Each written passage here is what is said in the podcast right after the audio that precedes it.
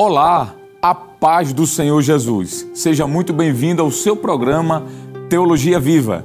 Estamos estudando a Declaração de Fé das Assembleias de Deus e no episódio de hoje estudaremos o capítulo 20, que tratará sobre os dons do Espírito Santo.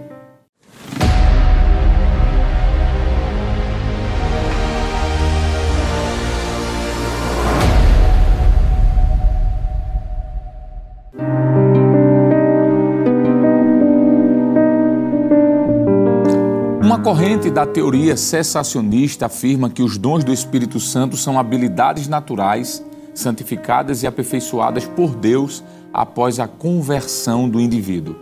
Uma outra acredita que os dons espirituais não são para os tempos odiernos, mas estiveram restritos ao período apostólico. No entanto, ao lermos as Escrituras Sagradas, não encontramos qualquer evidência de que os dons do Espírito Santo tenham cessado com a morte dos apóstolos e muito menos de que se trata de talentos humanos santificados. O argumento antipentecostal é fundamentado na hermenêutica naturalista, que nega qualquer elemento sobrenatural nas Escrituras. Portanto, a dedução dos cessacionistas não é possível nem necessária como método de interpretação do Novo Testamento. A atualidade dos dons espirituais é confirmada pela Escritura e a experiência cristã. No primeiro caso, podemos citar os propósitos dos dons, especificamente o de fortalecer a igreja. 1 Coríntios 14, 3, verso 4 e verso 26. Se os dons cessaram após a morte dos apóstolos, como dizem, por que Paulo escreveria à igreja de Corinto para que buscassem ardentemente os dons e zelassem por eles, sabendo que os dons não durariam mais do que 50 anos? Não há qualquer analogia plausível para sustentar tal absurdo. A experiência pentecostal de incontáveis cristãos em todas as épocas e lugares é evidência complementar da atualidade dos dons, conforme a verdade bíblica. Concernente os dons espirituais, dois princípios devem ficar patentes. Primeiro, quando uma pessoa recebe do Senhor os dons do Espírito, não significa que ela é mais perfeita ou que é mais merecedora das bênçãos divinas do que outras. Segundo, assim como o crente não é salvo pelas obras, mas pela graça divina, Efésios 2 e 8 e Tito 3 e 5, os dons do Espírito são concedidos pela graça de Deus para que ninguém se engrandeça. Romanos 12, verso 6. Vejamos então o que nos diz a declaração de fé das Assembleias de Deus sobre este assunto. Cremos, professamos e ensinamos que os dons do Espírito Santo são atuais e presentes na vida da igreja. O batismo no Espírito Santo é um dom, e recebereis o dom do Espírito Santo, Atos 2:38, e é para todos os crentes porque a promessa vos diz respeito a vós, a vossos filhos e a todos os que estão longe, a tantos quantos Deus nosso Senhor chamar. Atos 2:39. Mas os dons do Espírito Santo ou espirituais, na linguagem paulina, acerca dos dons espirituais, não quero, irmãos, que sejais ignorantes. 1 Coríntios 12 e 1. Eles são restritos. 1 Coríntios 12, 29 e 30 esses dons são capacitações especiais e sobrenaturais concedidas pelo Espírito de Deus ao crente para serviço especial na execução dos propósitos divinos por meio da igreja. Mas a manifestação do Espírito é dada a cada um para o que for útil. 1 Coríntios 12, 7 são recursos sobrenaturais do Espírito Santo operados por meio dos seres humanos, ou seja, os crentes em Jesus Cristo. 2 Coríntios 4 e 7 e Colossenses 1 e 27. Enquanto a igreja estiver aqui na terra, pois no céu não precisaremos, claro, mais destes dons. 1 Coríntios 13, verso do 8 ao 10. É por meio da igreja que o Espírito Santo manifesta ao mundo o poder de Deus, Efésios 3 e 10, usando os dons espirituais, é claro. Eles são dados à igreja para sua edificação espiritual, o seu conforto e o seu crescimento espiritual. 1 Coríntios 14, 4 ao 6. Os dons espirituais são vários e nenhuma lista deles no Novo Testamento pretende ser exaustiva e nem mesmo existe a expressão estes são os dons espirituais. Em Romanos aparece uma lista deles, Romanos 12, do 6 ao 8.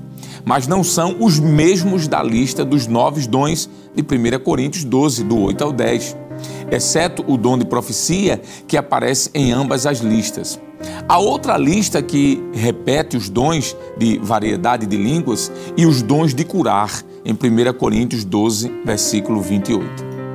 Bem, vejamos então o que nos diz a declaração de fé das Assembleias de Deus sobre as diversidade dos dons.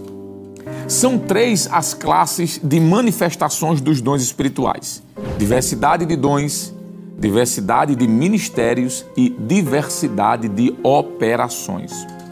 A diversidade de dons tem a sua origem no Espírito Santo. Ora, há diversidade de dons, mas o Espírito é o mesmo. 1 Coríntios 12, 4. A diversidade de ministérios ou serviços tem a sua fonte no Senhor Jesus. E há diversidade de ministérios, mas o Senhor é o mesmo. 1 Coríntios 12 e 5. E as operações ou atividades vêm de Deus e há diversidade de operações, mas é o mesmo Deus que opera tudo em todos. 1 Coríntios 12, 6. O termo Deus vem em grego acompanhado do artigo que mostra ser uma referência a Deus Pai. Cada pessoa da Trindade desempenha um papel essencial na manifestação dos dons.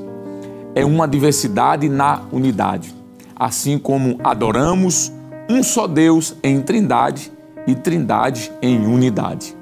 Os termos dons e ministérios e também operações estão associados a cada pessoa da Trindade.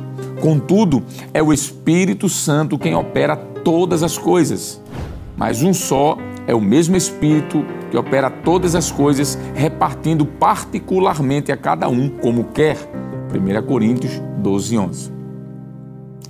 Vejamos então mais uma vez o que nos diz a declaração de fé das Assembleias de Deus sobre a distribuição dos dons. Os dons espirituais são poderes sobrenaturais do Espírito para que a igreja atue como um todo no mundo.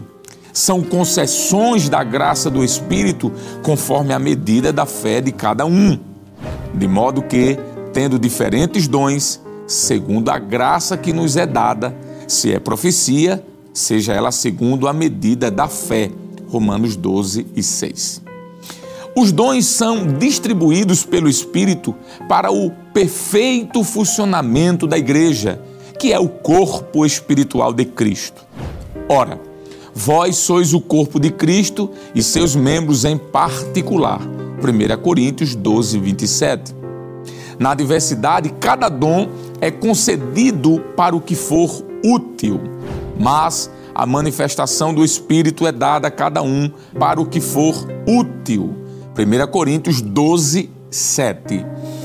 Eles não são atestados pessoais de santidade que induzem as pessoas a acreditar que são mais santas ou mais espirituais que outras. Também não transformam as pessoas em super espirituais, nem as tornam melhores ou superiores a outros crentes.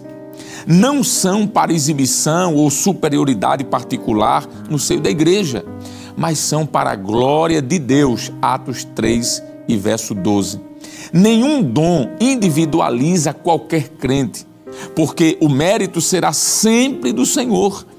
Os dons fortalecem a unidade da igreja, promovendo a comunhão dos membros do corpo de Cristo, porque assim como o corpo é um e tem muitos membros, e todos os membros, sendo muitos, são um só corpo, assim é Cristo também.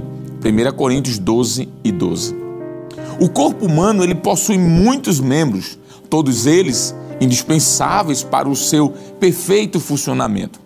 Cada cristão é parte integrante da igreja e tem uma função a realizar. Nenhum membro tem utilidade fora do corpo. Cremos que um membro não se isola no corpo, mas faz parte de uma multiplicidade que o torna indispensável. Notemos mais uma vez o que nos diz a declaração de fé das Assembleias de Deus sobre a palavra da sabedoria e a palavra da ciência. A lista em 1 Coríntios 12, do 8 ao 10, começa com esses dons. Porque a um pelo Espírito é dada a palavra da sabedoria, e a outro pelo mesmo Espírito a palavra da ciência. 1 Coríntios 12 e 8. O dom da sabedoria é um recurso extraordinário proveniente do Espírito Santo, cuja finalidade é a solução de problemas igualmente extraordinários. Como dom espiritual, é uma espécie de sabedoria dada por Deus. Mas falamos a sabedoria de Deus oculta em mistérios, a qual Deus ordenou antes dos séculos para nossa glória. 1 Coríntios 2 e 7 é a capacitação do Espírito Santo à vida da igreja para orientação e conselho aos crentes sobre dificuldades cuja solução está fora do alcance no dia a dia da igreja. Atos 6, 2 e 3. No trato com as pessoas descrentes, por exemplo, andai com sabedoria para com os que estão de fora, remindo o tempo. Colossenses 4 e 5 e na pregação do Evangelho também, conforme Colossenses 1 e 28. A palavra do conhecimento ou da ciência diz respeito ao conhecimento das coisas de Deus. 1 Coríntios 1 e 5, 2 Coríntios 8 e 7. Esse dom consiste em uma ciência manifestada unicamente pelo Espírito Santo. Como me foi este mistério manifestado, está em Efésios 3 e 3 pelo qual podemos saber alguma coisa, conforme Efésios 1, do 17 ao 19. Compreender e também, assim, conhecer algo, Efésios 3, 18 e 19. Aquilo que, pelo entendimento humano, jamais poderíamos alcançar. Mas, como está escrito, as coisas que o olho não viu e o ouvido não ouviu, e não subiram ao coração do homem são as que Deus preparou para os que o amam. Mas Deus nolas revelou pelo seu Espírito, porque o Espírito penetra todas as coisas, ainda as profundezas de Deus. 1 Coríntios 2, 9 e 10. Notemos mais uma vez o que nos diz a declaração de fé das Assembleias de Deus sobre a fé e os dons de curar. Em seguida, aparecem mais dois dons, e há outro pelo mesmo Espírito, a fé, e há outro pelo mesmo Espírito, os dons de curar. 1 Coríntios 12, 9. O dom da fé, de 1 Coríntios 13 e 2, o distingue da fé salvífica, de Efésios 2 e 8, e também da fé como fruto do Espírito, conforme Efésios 5 e 22. Trata-se de uma fé especial, usada num momento específico, Atos 3, do 4 ao 7. Quanto aos dons de curas, são manifestações do poder do Espírito que operam de maneira multiforme para curar as doenças e também as enfermidades do corpo, da alma ou psicossomáticas também sempre concedidas, claro, pelo Espírito Santo à pessoa que irá manifestá-la ou ministrá-la, pois é Deus quem cura. Atos 4, versículo 30. E somente a ele pertence a glória, conforme Isaías 48 e 11. Vejamos o que nos diz mais uma vez a declaração de fé das Assembleias de Deus sobre os outros dons. A lista chega ao seu fim com os seguintes dons: e a outro a operação de maravilhas, e a outro a profecia, e a outro o dom de discernir os espíritos, e a outro a variedade de línguas, e a outro a interpretação das línguas. 1 Coríntios 12, 10. A expressão operação de maravilhas está no plural em grego e significa obras poderosas ou de poder o que sugere grande variedade de milagres. O milagre já é, em si mesmo, a intervenção divina na ordem natural das coisas. Mas aqui no texto diz respeito a sinais poderosos e extraordinários. Atos 5 e 12, versículo 15, ainda Atos 19, 11 e 12. O dom de profecia, ele é diferente da profecia anunciada pelos profetas do Antigo Testamento. A revelação canônica, ela já se encerrou, 1 Coríntios 15, 8. Mas Deus continua a falar por meio da Bíblia. Hebreus 4 e 12, 2 Timóteo 3, 16 e 17. O Senhor proveu outros recursos por meio dos quais se comunica com os seres humanos, dentre eles o dom de profecia, Atos 2, versos 17 e 18, como manifestação momentânea do Espírito Santo na vida de qualquer crente batizado no Espírito Santo. O seu objetivo é a edificação, exortação e consolação, conforme 1 Coríntios 14, verso 3. Por meio desse dom, o Senhor continua comunicando-se com seus servos e servas de forma individual, mas a profecia decorrente do dom não serve de fonte de autoridade como a dos profetas e dos apóstolos bíblicos, pois é possível alguém aplicar ou ampliar a mensagem sem uma autorização do Espírito, sendo inclusive passível de julgamento. E falem dois ou três profetas e os outros julguem. 1 Coríntios 14, 29. E os espíritos dos profetas estão sujeitos aos profetas. 1 Coríntios 14, 32. O dom de discernir os espíritos é um recurso do Espírito Santo contra as falsificações dos demônios. Atos 16, versos 17 e 18. A expressão discernir os espíritos está no plural em grego, como acontece com os dons de curar e de operação de maravilhas, pois esse dom pode manifestar-se de várias maneiras. A essência das línguas, como evidência inicial do batismo no Espírito Santo, é a mesma do dom de variedade de línguas. A diferença entre o dom e sinal está na função. A variedade de línguas é manifestada na oração particular para edificar o crente individualmente. 1 Coríntios 14, 4. Na oração pública, a edificação é geral. Nesse caso, a necessidade do dom de interpretação de línguas. 1 Coríntios 14 e 5. A Igreja de Jesus Cristo tem uma missão a cumprir: proclamar o Evangelho em um mundo hostil às verdades de Cristo e descrentes de Deus.